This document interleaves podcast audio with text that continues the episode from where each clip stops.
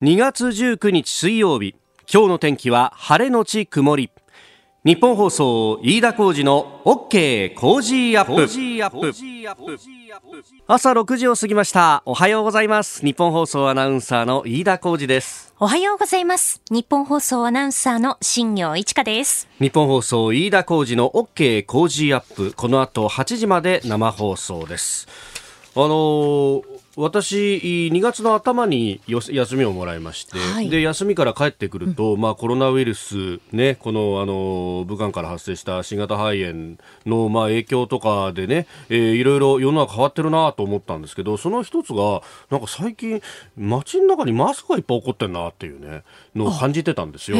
そう。あであのこれひょっとしたらあのマスク捨てられててももうみんなあの触るのはあれかなと思ってそのままなってるのかなと思ったら最近またちょっとこうじーっと街中というかあの道見てたらそれすらなくなってきたね。もうだからマスク本当手に入りづらくなってるのかなっていうのがねあの盗難事件なんかもあったりとかあと転売なんていうのもね、ね問題になったりもしますけれども、はい、ね。いろんなところにこのコロナウイルスの影響っていうのがもう町場に出てきてるなっていうのがね、あの、メールでも昨日もたくさんいただいたんですけれども、ちょっとご紹介しますと、えー、まちゃまちゃパパさん、えー、私は沼津駅のロータリーで小さな食堂を営んでるんですが、人通りが極端に少なくて、今月の客数、えー、去年と比べて6割減ですよ。毎日どうすればいいか考えてます。ここ踏ん張りどころですかね。というね。いや、本当ね、こういうお店がいっぱいある。沼津なんてもね、あの、魚市場とか、あの辺は結構外国の方もいらっしゃるというね。うねうんことだろうしそうじゃなくたって日本人の人たちも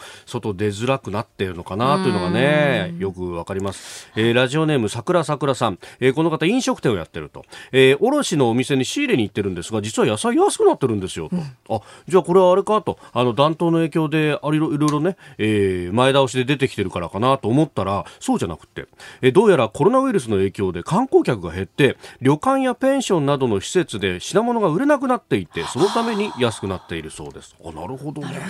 観光で持っている地域は別の意味で影響が出てんだなと思いましたと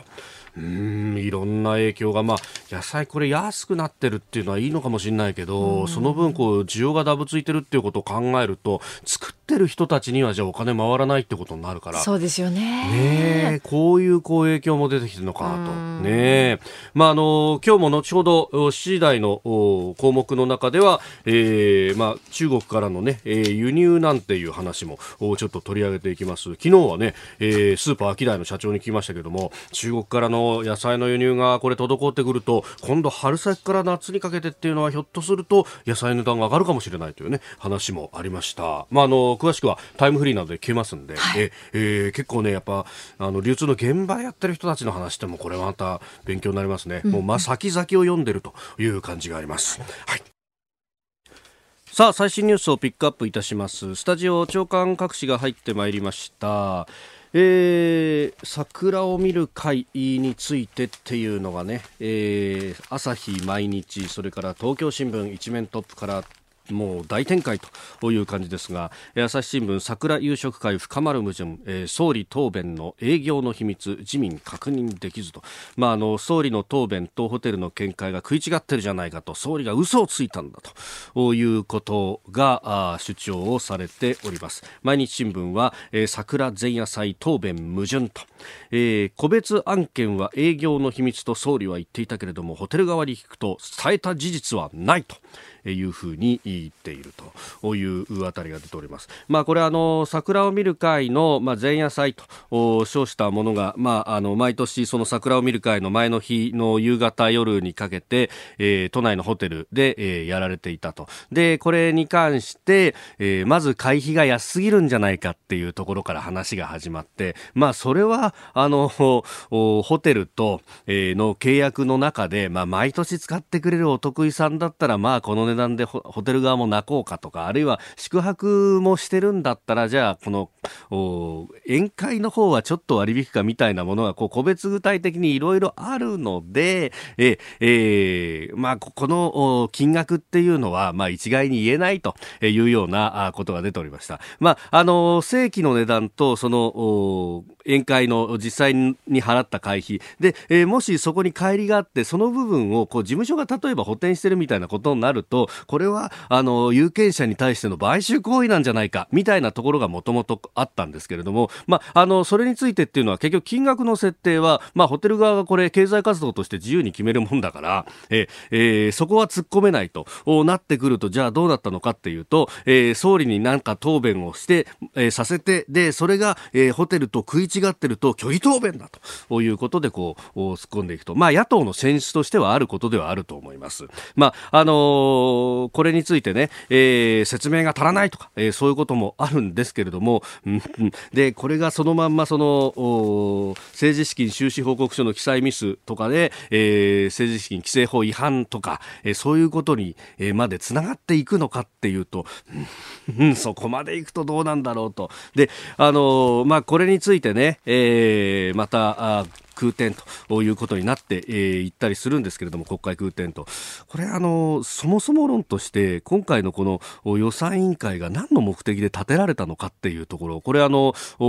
衆議院議員の丸山穂高さんがツイッターでもうこの直後に、指摘をしていたんですがコロナウイルス対応についての集中審議という名目で、えー、この国会この予算委員会今回立てられたそうなんです。まあ、まずその趣旨と違うぞっていうのが一つあるのと、で、えー、その上で、じゃあ桜を見る会の答弁で、えー、まあ、あのー、嘘ついたなんだって、こういろいろこう気に入らないってところあるとは思うんですけれども、それでこう審議を拒否してストップしてしまうと、あれ、じゃあコロナウイルスについての話も全部やらなくなっちゃうのっていうところで、いや、そういうところっていうのは国民も見てんじゃないかと思うんですが、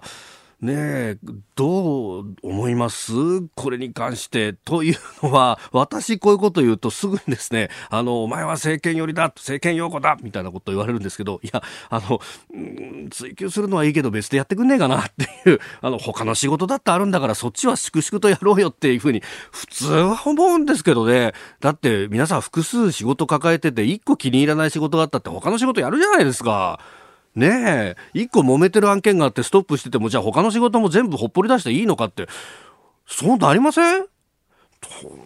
ちょっととね、まあ、国会議員の皆さんはその辺特別なんだって言われればそうなのかもしれないけどちょっと釈然としないところが私はあるんですが皆さんどう思われますかね、えー、それからそのコロナウイルスについてっていうのは本当いろいろ産経新聞は一面トップ相次ぐ自粛主催者苦悩ということで、まあ、東京マラソンの一般の参加者の方々はご遠慮願ったりだとかあるいは国技館でやる予定だった大工のコンサートが中止になったりだとかですね、えー、いろいろと影響が出てきております。まあ、あのイベントごとどこまでやるのかと。あの政党各党の党大会っていうのもこの2月から3月って毎年開かれていて、あの、この間立憲民主党もやってましたけれども、握手は自粛するとかですね。まあでも、あの、政治家の皆さんの場合は、握手をしてその握手の分だけ票が出るなんて昔は田中角栄さんが教えてたらしいですけれども、そういうことを考えると、つい多分手が出てしまうと思うんですよね。それはっつって、こう引っ込めるみたいなことがいっぱい起こってたんだろうなと。うん、まあ、この辺もいろいろ影響が出てくるところですね。あの、先ほどメールでも読みましたけど、やっぱり経済活動にもいろいろ影響が出てきているところであります。それからマスクがないと。あの、ツイッターではズニアさんという方、この方医療機関にお勤めのようですけれども、不織布マスクは、えー、ネットに入れて洗濯できます。私はこれでしのいでいますといただきました。まあ、あの、マスクそのものは、あの、やっぱウイルスに対しては決めが荒いので、え、通ってしまうから意味がないんだっていう指摘をする方もいらっしゃるんですが一方でお医者さんに聞くとあのこうマスクをすることで、えー、口の周りだとかあるいは喉のところが、えー、潤うと。まあ、あの、メガネはしてる人は、僕なんかメガネしてるんですぐ曇っちゃうんですけど、まあ、一方でメガネが曇るほどなんで、こう、喉のあたりが常に乾燥せずに、こう、潤っている状態でいると。そうすると、それが、あの、ウイルスが入ってくるときにあの予防になったりだとか、ねえー、免疫力低下を防ぐとかこういろいろな意味がありますんで、まあ、そういう意味ではマスクしてるのがいいかなといいのかなと。であとはあのえー、無病症状がないけれども感染している陽性が出るという方が結構出ているようであります。そうするとマスクを念のためしておくことで例えばくしゃみをした時に飛沫がすぐに飛び出さないというようなあこともあるので、えー、マスクはした方がいいというふうに指摘する人もいます、まあ、いずれにせよですねマスクそもそも町は売ってないっていうのが問題で、で、だからあの、ちょっと例えばこう古いマスク、まあ、あんまり古いマスクだとそれはそれでまた具合が悪いと思うんですけれども備蓄はあるはずなんですよ。でそのある備蓄をですね今このタイミングで中国に持ってくんだったら日本国内で使ってくれた方がいいと思うんですけれども各自治体はどうも中国に対しては非常に忖度すると。その辺とかですねあるいはこのあの今までどうして、えー、中国からの渡航を少し制限するような例えばあの一定期間、えー、検疫で止め置くみたいな、まあ、これシンガポールとか香港とかいろんなところでやってますけれどもそういうことがなぜ日本でできないんだとかそういう指摘をですね国会でやって、まあ、一部やってるところはあるんですけれどもおやってくれると結構納得する人は多い気がするんですけれどもね。あなたの声を届けますリスナーズオピニオンニュースについてのご意見をお待ちしております。今朝のコメンテーターはジャーナリスト佐々木俊直さんです。取り上げるニュースですがまず昨日行われた日産の臨時株主総会です。新体制のスタートということです、えー、それから新型肺炎、えー、さらに米韓の防衛トップが24日に会談をしまして、えー、米韓合同軍事演習について話し合いを行うということです、えー、そして子宮頸がんワクチンについて北海道大学からあ論文が出るということ、えー、そして、えー、中国とアメリカの、まあ、貿易摩擦について、えー、追加関税1年間免除ということを中国が出しております。さあ、巷のニュース意外な裏側、あ今日は就職氷河期世代であります。まあ、番組でも何度か取り上げておりますけれども就職氷河期世代いわゆるバブル崩壊後に学校を卒業して就職が厳しかったという時代であります。の世代、えー、政府の定義では1993年から2004年までに社会に出た人、まあ、高校卒業して社会に出られた方もいらっしゃいますし大学卒業してからっていう人もいますんで年齢の定義でいうとちょっと幅がありまして。大学卒業の方で37歳から48歳、えー、高校卒業の方だと33歳から44歳というふうになっております。えー、私、去年の12月で38になりましたんで、まあ、まさにこの氷河期世代の、まあ、お尻の部分と、いや、確かに厳しかったっすよ。あのもう全国駆け回って就活をしたっていう覚えがありまして飛行機使ってえ、えー、放送局受けに行ったりとかもうなけなしの金を与えてですねまさか飛行機使って就活するとは思わなかったなという感じもあったんですがもうそれこそ、まあ、この世代、まあ、あの会社の中にもせんちょっと上の先輩とかにもいたりとかあるいはあの大学の同期とかちょっと上の人たちとか、まあ、あの時の話は結構するんですけどやっぱもう100 100社受けて100社落ちるのが当たり前だったなとかもうあの精神的に結構追い詰められたなんて話があったんですが、まああのこ去年あたりからこの就職予約世代について、まあ、いろいろ言葉をニュースでも聞くことが多くなりました。えー、まあ、政府がね、支援に関する行動計画をまとめただとか、財源確保しただとか、あるいは、えー、国家公務員の中途採用、ある、それから地方のね、えー、公共団体、まあ、宝塚市とか、いろんなところで、えー、中途採用で氷河期世代を取ろうみたいな話が出てきていますけれども、これ、あの、就職氷河期世代がこれ問題になったっていうのは、もちろんですね、その人をお一人お一人人のこう生活を向上させるという意味でも非常に重要だったんですけれどもそれ以上にですねもう一個ポイントが、えー、年金と生活保護という社会保障の部分なんですね。これあの就職教育世代って、えー、実はですね団塊ジュニア世代とほとんど被ってるわけですよ。でそうすると団塊ジュニア世代って人口が多いんですね。えー、人口およそ氷河期世代1689万人というふうに言われております。え今の生産年齢人口現役世代の22.4%と、まあ、あの大体4分の1弱を占めているんですがでこの中で非正規雇用の方々が317万人いるというふうに言われてますであの収入が非常に不安定で基本的に働けば賃金が出るけれども有給とかそういうシステムがあまり正規雇用に比べると整備されていないのでええ休んだら休んだだけ給料が出ないとだからこの間の10連休とかね、ああいう時、俺たち正規雇用大変なんだという声が結構上がってたわけですよ。そりゃそうですよね。あの、出なきゃ金出ないんだからって話で。だから、このね、肺炎の対策をやって、じゃあ在宅勤務してくださいみたいなことを言われて、で、ああ、そうだ、これで、あの、それこそ、ねえー、在宅勤務がこうどんどんとこう進化していけば日本も進化するんだみたいなことを言う人もいるんですけど一方でじゃあ非正規雇用の人たちのこれ給料をちゃんと保証しといてあげないとあの出てこない分だけあの給料出ませんってことになるといや家にいたってどうしようもないんだけどって他の仕事探して働きに無理してでも出るとちょっと熱で出ても働きに出るみたいなことになるとそれはそれでまたこれ問題になるわけですよね。で、えー、就職氷河期世代の方に話を戻しますと今現状で不安定雇用というのはもちろんあるんですけれどもその上ですね、えー、国民年金をどこまで払ったかとか、えー、厚生年金の加盟していない、えー、小さな中小企業に勤めたりなんかすると年金だとか社会保障の部分の積み立てあの方っていうのがあの正規の人たちと比べると非常にあの貧弱になってしまう。で、え、それを続けていって年金受給者になった時に年金が足らないと。いうことになるとじゃあ即生活保護かということになります。そうすると社会保障全体の実はあの財政を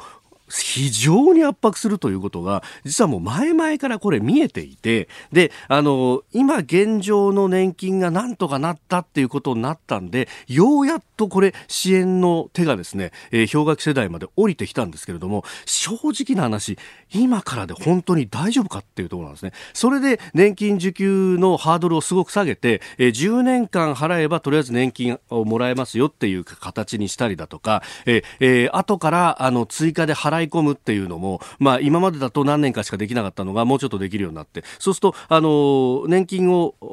保険料払った実績があるとその分だけ、えー、受給するときに金額もらえるということになるんでいろいろ今手当てをしてるんですがそもそも論として、えー、20年間ほったらかしにされてきたという、ええー、この世代。よく自己責任で語られることがあるんですけれどもあの就職しようと出た社会に出ようとしたあの当時っていうのはまだ終身雇用だとか、えー、新卒一括採用が生きていて、え、新卒で、え、入れないとその後の門戸というのがすごく狭くなっていた時代。まあ、あの今もそういう面は日本の場合はあると思いますけれども。だからあの決して自分たちの努力が足らなかったわけでもないのに巡り合わせでこうなってしまったということを考えるともうちょっと手当てをして、えー、くれてもいいんじゃないかなということもありますしこの氷河期世代を繰り返さないためにも結局それは長い間デフレが続いてで今いる正規雇用を守ろうとしたら入ってくる人を絞らざるを得なかったみたいなところもあるわけでだから今経済は大切なんだということ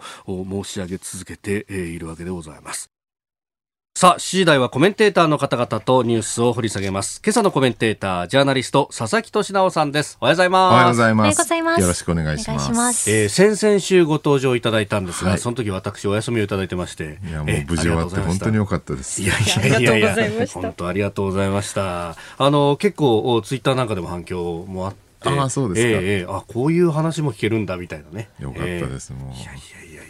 あの、今日も一つよろしくこちらこそよろしくお願いします。えー、今日はね、あの、まあ、新型肺炎の話を中心になりますけれども、それ以外にも子宮頸がんワクチンとか、いろいろお話しいただこうと思います。科学についてのね、話ですね。はい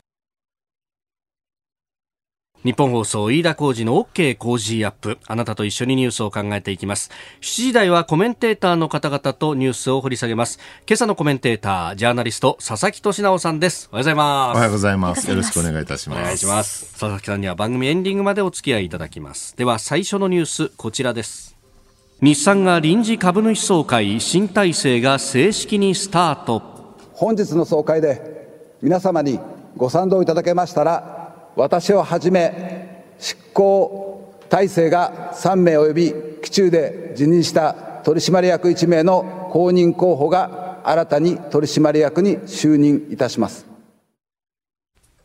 日産自動車は昨日臨時株主総会を開き内田誠社長など4人を新たに取締役に選任しました。日産自動車の去年10月から12月期の決算で純損益が11年ぶりの赤字となって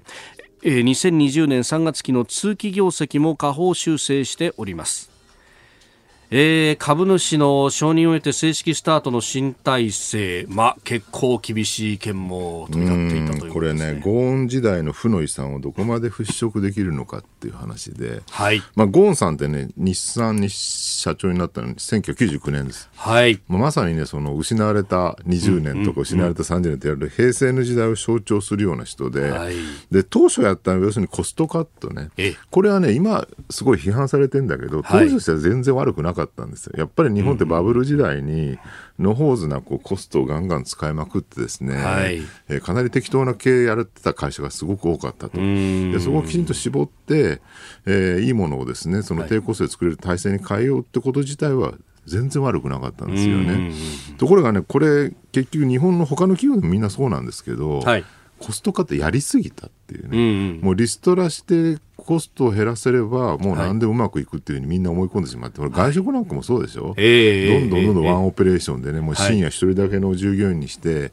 えーもうどんどんコストか減らせば、も儲かるっていうふうになってしまったの。これはまあ結局良くなかったわけですよね。で、日産も同じで、当初その狙いは良かったんだけど、結局それをやりすぎて、はい。例えば、新車の開発期間を普通だったらまあ3年から4年、せいぜい5年ぐらいで、ね、その新しくしていくのをもう10年ぐらい放置してるっていうね。ああ同じデザインのまま10年間続ける。それはね、ポルシェだったら10年放置しててもいいですよ。ええでも、ええ。そんなに放置してる割に、一方でむちゃくちゃその安売り合戦をアメリカなんかでやりまくって、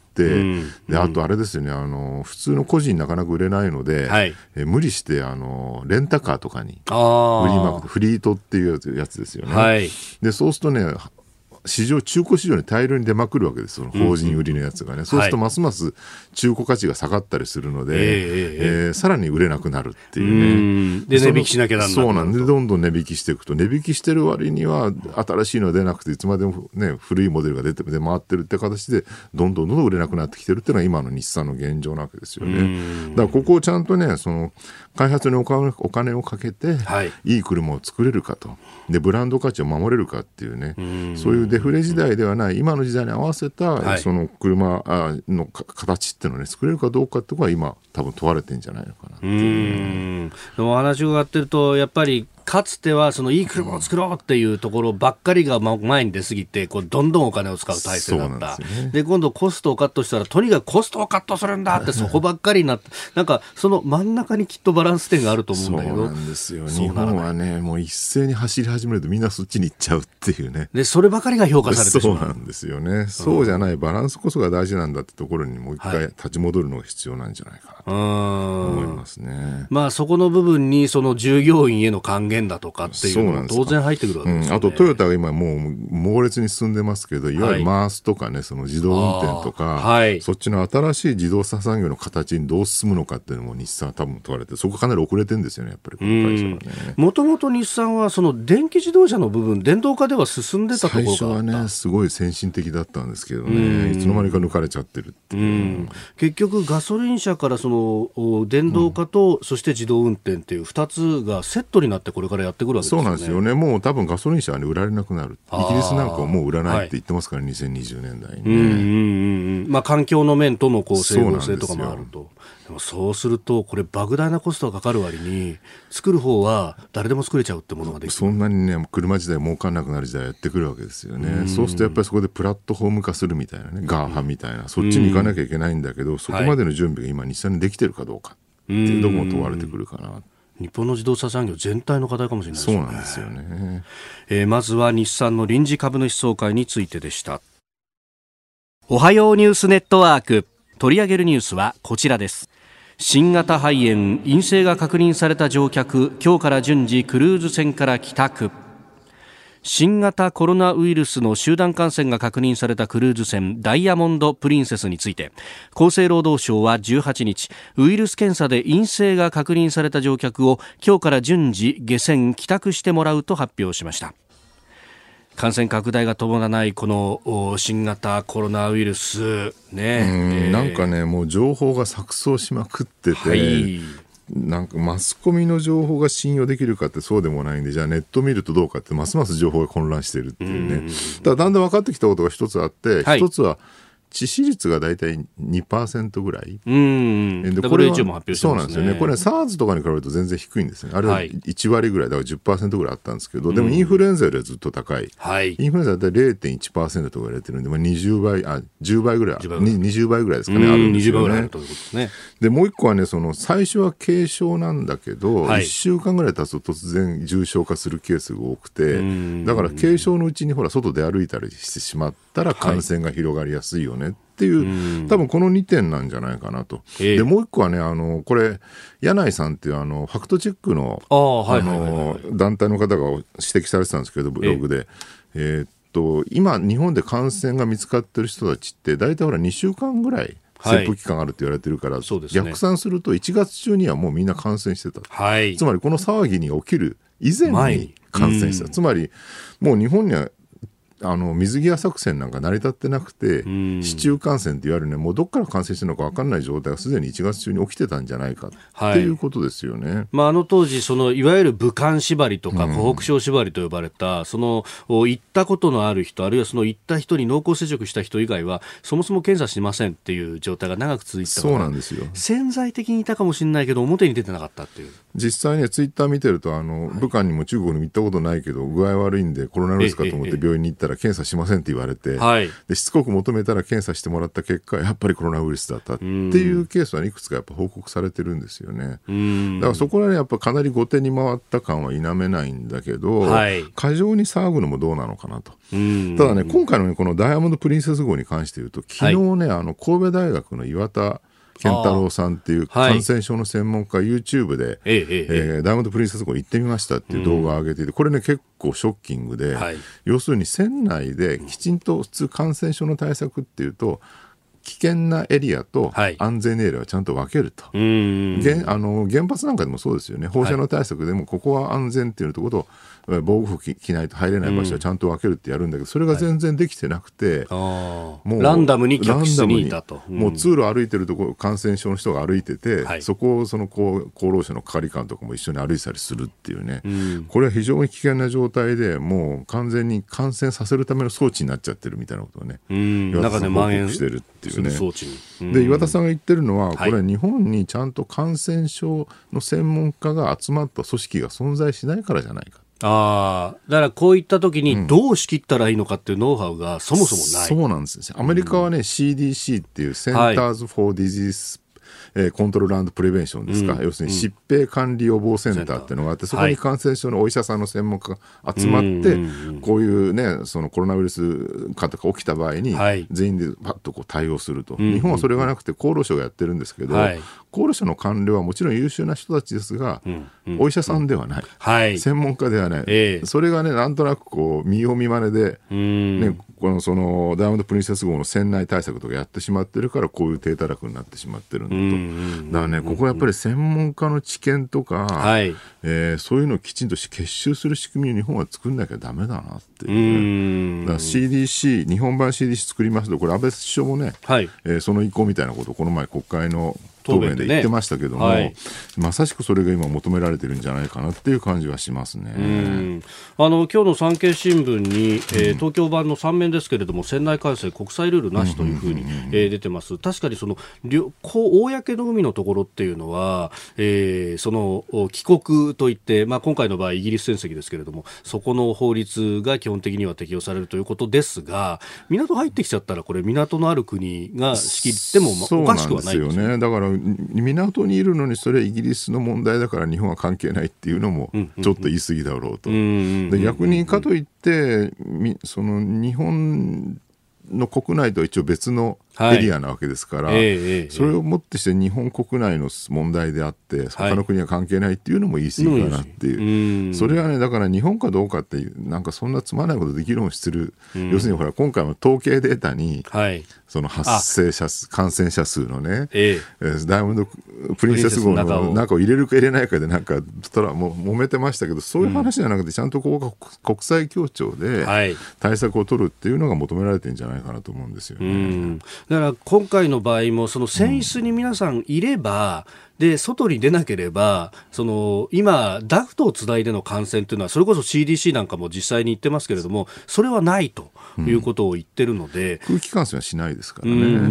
ん、と考えると、やっぱ、こう、いたずらに外に出たいっていう人を出しちゃった。で、そこで手すり触るだなんだで、こう、感染する環境を作ってしまったというところが。それもあるんですよね。中にあの、ほら、テント村とか作って住まわせりゃよかったんじゃないかという人もいるんだけど、でも高齢者が多いですからね、はい豪華客船はね、ええ。その人たちに2週間隔離期間を、ね、テント村に住まわせるっていうと、それこそ原発事故の後のね、はい。関連死の問題とかにつながるんだけど、やっぱそれは良くないよねと。うんだから結局船内にとどまってもらってその中できちんと接触するしないってことを分けるっていうね。で少なくとも飛沫感染しかしないわけですから、はい。コロナウイルスに関しては、えーちゃんと分けることは可能だったはずなんですよね。だからまあ方向としては悪くなかったんだけどやっぱり間違ってるところはたくさん間違ってたかな、う。ん。現場のハンドリングの部分で間違った。そうなんですよね、ここをね、だからね、これをもってしてええ、だから政府はダメなんだよ、安倍政権、総辞職しろとか、そういう話ではなくて、この今回の経験を機に、きちんと、じゃあ、はい。客船内の隔離はどうするのかってことを、もう一回きちんと対策を取り直す。それを教訓にして生かすってことが多分大事なんじゃないかなっていうね、悪人見つけて叩いてりゃ、それで解決する問題ではないと思いますよ。まあ、それでコロナウイルスがなくなればいいんですけど、その、なくならずに日本にずっとこれから先もとどまることが、おそらく確実だろうと。おそらく新型インフルエンザと同じだと思うんですよね。新型インフルエンザあんだけ大騒ぎして、じゃああれ新型インフルエンザ消えたのかってそうじゃなくて、はい。単に今でもいるわけですよ。え要するに、まあ、お落ち着いてきたっていうか、相変わらず危険性はあるんだけど、まあ、はい社会にと、えー受け入れられて終わってるってことなんですよね。だから多分、この、今回の COVID-19 っていうね、新型コロナウイルスも、なくなることはなくて、まあ、長い期間それに感染してですね、亡くなる人もやっぱり居続けるわけで、はい。まあ、それをどうやって社会として受け入れるのかって話になってくるかなっていうね。でまあ、そうすると手洗いだとかあるいは消毒だとか、それからあの症状がなくても感染している可能性がある場合があるのでマスクはつけましょうねとか。そうなんですよ。今回ねあのツイッターでねどっかのお医者さんがツイートされてましたけど、あのみんなほら今手洗い手洗い一生懸命やってるじゃないですか、ええええうがいしたりとか、はい。なんとインフルエンザの人が少なくなってる、あの1月のインフルエンザの数っていうのが劇的に少ないという話が出てますよね。最初からそうやればよかったじゃんっていうね。うんえーそしてもう一つ用意したニュース韓国の国防相国防大臣がアメリカのエスパー国防長官と24日会談と、えー米韓合同軍事演習について意見を交わすものとみられるということなんですがずーっとアメリカがね、はい。もう軍事費の負担をですね増やせと韓国に求め続けて、韓国はそこまでできないって言われてるんだけど、これ、日本もね、言われてますし、EU というか、まあ、NATO もね、ね。ヨーロッパも言われ続けてるわけで、はい。これ結局、アメリカが撤退していく中で、でアメリカってのはもうアメリカ大陸の中にいれば、別にどこからも攻められない、はい。真珠湾とあのセプテンバー11ね、ええ911以外にはい。本土が攻撃されたことは一度もないわけですから、そうするとアメリカがわざわざ出っ張ってきて、はい。それでもヨーロッパや日本や、ね、韓国を守らなきゃいけないっていうロジックを我々の側は立てなきゃいけない、うん。でそのロジックは一体何なのかはい。っていうことを、ね、考え直さなきゃいけない時期に来てるんじゃないかなっていうね。うんだからかつてであれば冷戦の時だとかはその価値観の問題なんだと民主主義で自由で法の支配っていうものを、お守るためにはここ守ってくんなきゃダメでしょっていうロジックだったん。ですがあの頃はね、ソ連を放置しとくと、はい。どんどん核開発もするし、えーね、あの宇宙空間も支配してくるし、だからここで守んないと、アメリカもいずれソ連に飲み込まれるんだっていう危機感は多分あったと思うんですよね。はい。でもアメリカ人が今、中国に対してそれを感じてるかって、そこまでは多分感じてない。うん。全然当時とやっぱり状況が違うわけで、はい。一方でね、経済ではね、グローバルに完全に中国とアメリカって一体化してるわけで、その中でどこまで中国の脅威っていうのをアメリカ人に訴えられるか、はい。これなかなかね難しいと思うんですよね。うん。今のところはその議会は民主党、共和党問わず、まあ、中国に対して非常に強硬な姿勢を示すう形になってますけれども、なんか逆にトランプさんが一番これ、融和的なんじゃないかみたいにね見えると。そうなんですよね、だから安全保障に関して言うと、はい。トランプは融和的に見えるし、んうん経済に関して言うとトランプはなぜか、ん。中国に対して非常に強硬に強硬になっててるっていうね非常におかしな状況にはなってますよね。うんまあ、その辺ひょっとしたら、だからアメリカへの工作みたいなものっていうのも必要になってくるのか。そうなんですよね。だから日本と、えー、アメリカと韓国の関係ってもう一回ゼロから考え直さないと、多分今の状況のままでは成り立たない時期に来てるかなって感じはしますね。続いて教えてニュースキーワードです子宮頸がんワクチン。北海道大学などの研究グループは昨日日本での子宮頸がんワクチンの積極的推奨の中止が続いて接種率が1%未満にとどまった場合70%に維持された場合と比べて今後50年で死者が1万人前後多いと推測する研究結果を発表しました。積極的推奨の再開を期待するとしております。えー、子宮頸がん女性の子宮頸部にできるがんのこと。発生には HPV ヒトパピローマウイルスと呼ばれるものが関わっていて、まあ、性行為を介して感染することが知られていると、まあ、特に若い方20代から40歳代の世代で罹患の増加が著しい。これね WHO も、はい、ワクチン接種しないことにより危険性っていうのはね再三指摘してるんですよね。はい、でもちろん一部副作用を起こす人はいるのは事実なんだけれど、はい、副反応と呼ばれますね。そうですね。はい、ただ一方でね、このワクチンを干渉しないってことをやってしまった結果、ええ死者がたくさん出てるのも事実であると。えで、これなんでこんなことになっちゃったのか。最初の起点はね、これ前にバズフィードで石堂さんが記事書いてたんだけど、はい、2013年景気があった、はい、これ何があったのかっていうと、朝日新聞が記事を書いたんですよ。はい、えー、ワクチン接種後にえー、東京都内の女子中学生にですねこの副反応が出て、うん、えー、入院したと、はい、ね、体がしびれたりとかして、えー、でその後復学したんだけども割り算ができないとかっていうなんかその精神心理的な障害が起きてるみたいな記事を書いてこれがね一気な大きな契機になって、うん、一気にワクチン問題、はい、けしからんとワクチンはって話になっちゃったんですよね。うん、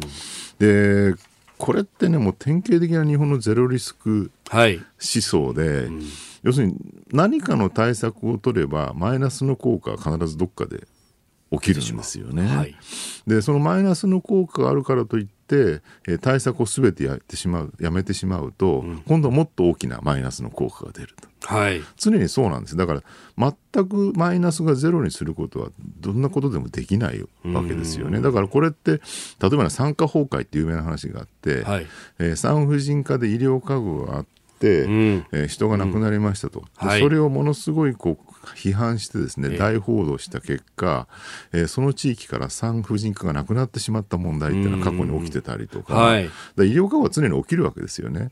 でこれはしょうがない。残念ながら何パーセントか何 0. 何パーセントの確率で起きるんだけど、それを過剰に批判してしまうとみんなが萎縮してしまって、はい、えー、真っ当な医療さえもできなくなってしまうっていうね。でそこがバランスであるってことをねやっぱり考えなきゃいけないんだけど、はい、日本のメディアってそういうふうに考えないんですよね。で何かの問題が起きた場合さ今のほらコロナワクチンの問題でもそうなんだけど何かが事件がその災害が起きた場合に、ええ。その原因ってまあいろんな理由あるわけですよね、はい、それはまあ自然災害の場合もあれば、人的災害の場合もあるんだけど、その人災の場合であっても、問題を解決するためには、その構造を回収する、直すって方向に行かなきゃいけないんだけど、日本のメディアは常にね、悪人を見つける方向に行く、えー、こいつが悪いから。うん、こんなことが起きた、はい、今回のこのコロナウイルス災の禍だってね、うん、じゃあ誰が悪いんだとね厚生労働省なのか、それとも安倍首相なのか安倍政権が悪いのかってここでやってるわけですよ、はい、でもそれじゃあいつまでだと問題は解決しないわけで、どうやったらこういうことが、ね、起きないために、えー、や何かをすればいいのかってことをきちんと考えなきゃいけないんだけどまあそこは考えないんですよね。だからこうやってね朝日新聞はね散々子宮頸がんワクチン危険だって広めて、はい、そうやって言ってってた新聞社がねファクトチェックが大事だとか言ってるのは一体何事かと僕は思いますけどね、今度は打たなかったことのリスクっていうものもこれ同じところに並べて、えー、考えなきゃいけないそうなんですよね、うん、だから1万人の死者が出るのと、はい、えー、数人の死者が出る、もちろん両方とも大変なことなんだけど、うん、やっぱり社会としてはどちらかを選択せざるを得ない部分って必ずあるんですよね。え今日のキーワード、子宮頸がんワクチンでした。あの6時台に就職氷河期世代について、まあ、あのその人たちの生活も大事だけどこの先の年金とかも考えると手当てしなきゃっていう話をしましたが、えー、磯子区横浜市磯子からいただきました太一パパさん就職氷河期世代です。あの時は本当に仕事がありませんでした。同じ時期に離職した友達とおよそ1年間、えー、職業安定所に通ってようやく再就職したり大変でした。あの頃は職案の前で自衛隊の勧誘もやってましたよね。今、売り手市場だから羨ましいです。といただきました。えー、それから就職氷河期の方を子に持つという親世代の方、赤いシクラメンさん76歳の奥様、東京世田谷区。えー、就職秋の入り口、就職できなかった息子を持つ親です。その結果、就職しても厚生年金に入れず、休みを取れば給料が入らず、貯金などできるはずもなく、老後の設計等を立てることができません。日々の生活いっぱいいっぱいですと、おいただきました。ねえー、もうすぐ50代に差し掛かろうとしてるんですね。続いて、ここだけニューススクープアップです。この時間、最後のニュースを、スクープアップ中国がアメリカに対する696品目の追加関税を1年間免除。中国政府は昨日農産物やエネルギーなどアメリカからの輸入品696品目を対象に追加関税の適用を1年間免除すると発表しました。1月中旬に署名したアメリカとの第1段階の貿易協定を受けた措置の一環で中国政府は今回の免除でアメリカ製品の輸入拡大を促す構えです。えー、第1段階の協定が今月14日正式発行ということであの農産品、工業品、エネルギーなどの輸入を中国は2年間で合計2000億ドル。すごいですね。日本円にすると20兆円以上ですよ。すごい規模ですよね。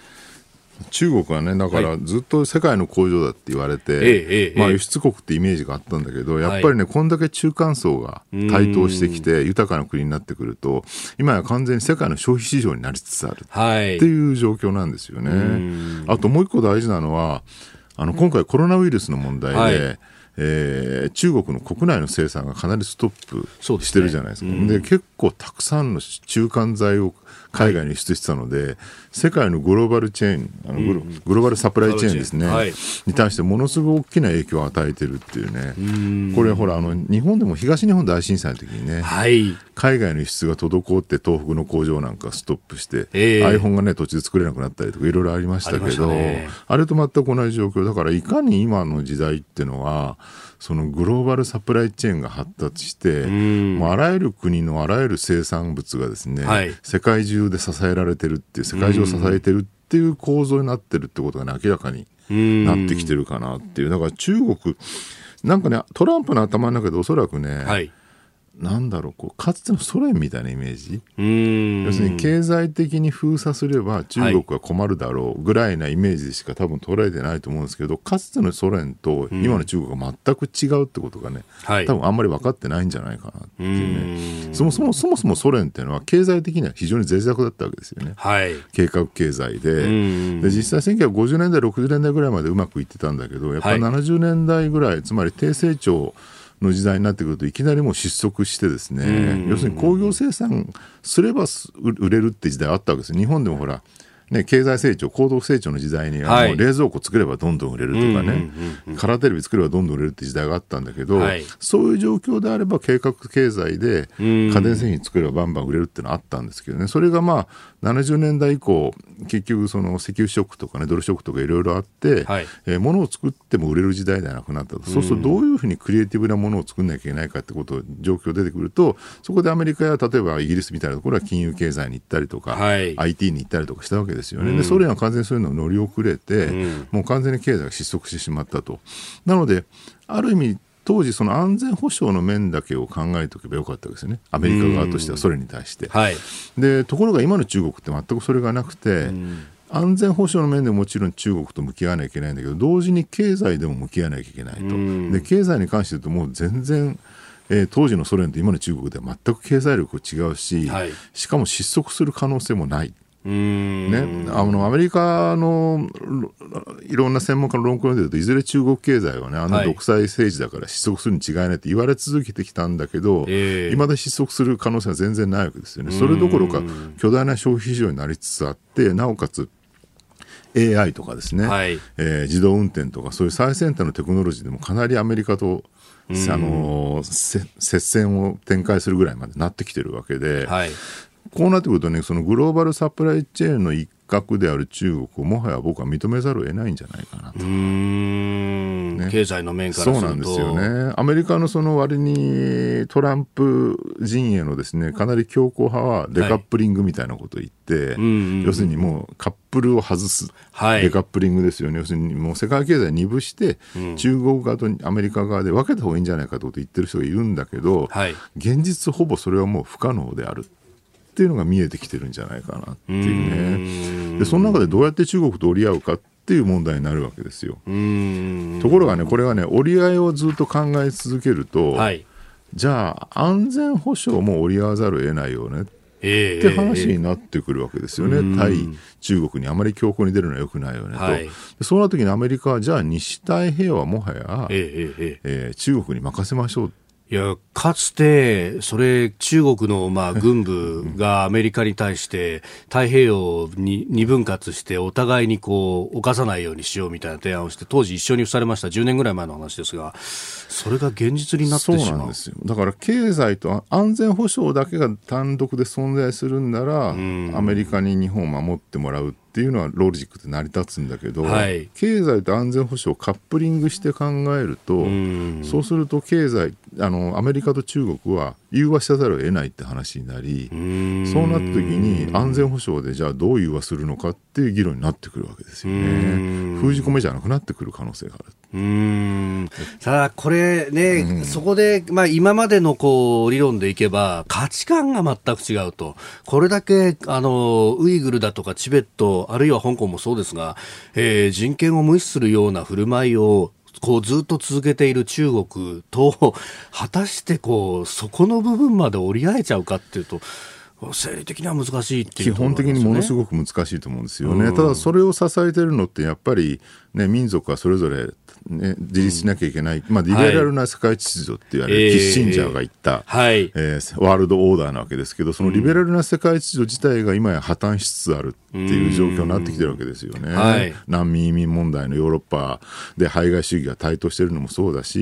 まあ、トランプみたいな大統領が生まれてきたのもそうだしと、だからそのリベラルな世界秩序みたいなものの理念そのものがもはや幻影になりつつある中で、はい。じゃあどこまでそのリベラル側がですね、ウイグルやチベットの問題を指摘できるのかっていうとこれもなかなかね僕はね難しいんじゃないかなっていうね。でその、まあ、リベラルな国際秩序の人たちが一方できちんと堅持してきたのは、内政干渉はダメだよっていう、お互いの国についてはあんまり手つこまないようにしようと。結局、そこが今度高い壁になってしまって、国際的なリベラルの手が差し伸べられなくなってしそうまったとなんですよ。だから、あんま中国はね、これは国内問題だって言ってしまえば、はいそれは内政干渉だって理論、ロジックは成り立つわけですからね。なかなか非常に難しい状況に来てるのかなで一方で中国は中国で、まあ、いろんな工作をする一環で、まあ、結構いろいろ報道されてますけれども他の国のえー民主主義の政治体制に対してはいろいろ手を突っ込んできているところが台湾なんかそうなんで。すよね。まあ、お金をばらまいてね、はいアフリカとか、あと、ええまあ、あの、南太平洋とかにね、いろんな手を出してると。で、なおかつ今、アメリカが一番ね、恐れてるのは、はい中国とロシアがどのぐらい手を結ぶのか。うーん結局、だからもう一国、アメリカ一国の平和だっていうふうに言われたのが2000年代だったわけですよね。はいでもこれがまあ終わってしまってですね、そこにそのロシアと、復活してきたロシアと新しい大国中国の2つが手を結んで、アメリカに対抗してきてるっていう状況になってきてると。で、そういう安全保障的な観点と、でも一方で経済を守るグローバルサプライチェーンでがっちり全員つながっちゃってるってところをね、どうやってアメリカはこれからうん折り合わせて、えー新しいそのアメリカの理念を作っていくのかっていうのが、もうすごい興味あるんだけど、うん。まあ、トランプの何考えてるかよく分かんないから、これちょっとね、不透明ではあるんですけどね。その中で日本がどういう立ち位置取るのかっていうのはこう強力な磁石になんか吸い寄せられようとしてしちゃってるっていう感じがね。そうなんですよだからね、そこでじゃあ、中ロとアメリカの間でうまくバランスよくみたいなことをみんな言うんだけど、ええそれこそ韓国が失敗してきたことじゃないですか。そうなんですよね。えー米中の関係から日本の立ち位置というところをお話しいただきました。えーポッドキャスト、YouTube、ラジコ、タイムフリーでも配信してまいります。番組ホームページご覧ください。